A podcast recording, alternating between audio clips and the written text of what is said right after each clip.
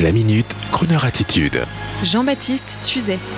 Respect, le biopic sur Aretha Franklin, incarné par Jennifer Hudson, enfin sur les écrans. Enfin, oui, enfin, à la faveur du déconfinement progressif arrivent les bons films et parmi les meilleurs de la production américaine, les biopics, et en particulier celui tant attendu en l'honneur d'Aretha Franklin. Le film s'intitule bien sûr Respect, en hommage au tube mondial enregistré par Aretha Franklin en 1967 et qui fera le tour du monde après avoir été créé à l'origine, rappelons-le, par le grand Otis Redding en 1965. C'est ce même titre que l'on retrouve dans le trailer, la bande-annonce du film. Le casting du film Respect, quant à lui, est prestigieux avec entre autres Forrest Whitaker, qu'on a déjà pu admirer pour son interprétation de Charlie Parker, et Mary G. Blige, autre reine de la soul et du hip-hop, dont le papa était lui-même musicien et artiste de jazz. Mais pour incarner l'idole Aretha Franklin, le choix très judicieux de l'actrice et chanteuse Jennifer Hudson a été fait. Jennifer Hudson, que l'on avait déjà pu admirer dans le film Dreamgirls en 2006, retraçant l'épopée du fameux groupe féminin les Supremes. Dans les années 60-70, groupe très connu, Jennifer Hudson a également fait partie du casting de la comédie musicale Cats et elle déclare elle-même avoir pris des cours d'interprétation et de musique pour être à la hauteur d'Aretha Franklin dans le film.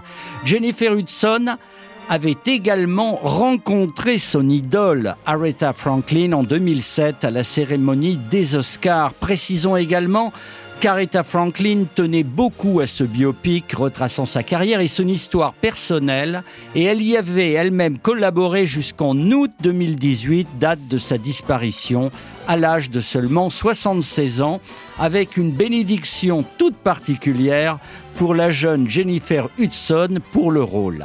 Alors, en attendant d'écouter la performance de Jennifer Hudson dans le rôle d'Aretha Franklin dans Respect, désormais sur les écrans, voici Jennifer Hudson dans un standard crooner et vous allez comprendre pourquoi la grande Aretha avait immédiatement adopté l'actrice et la chanteuse.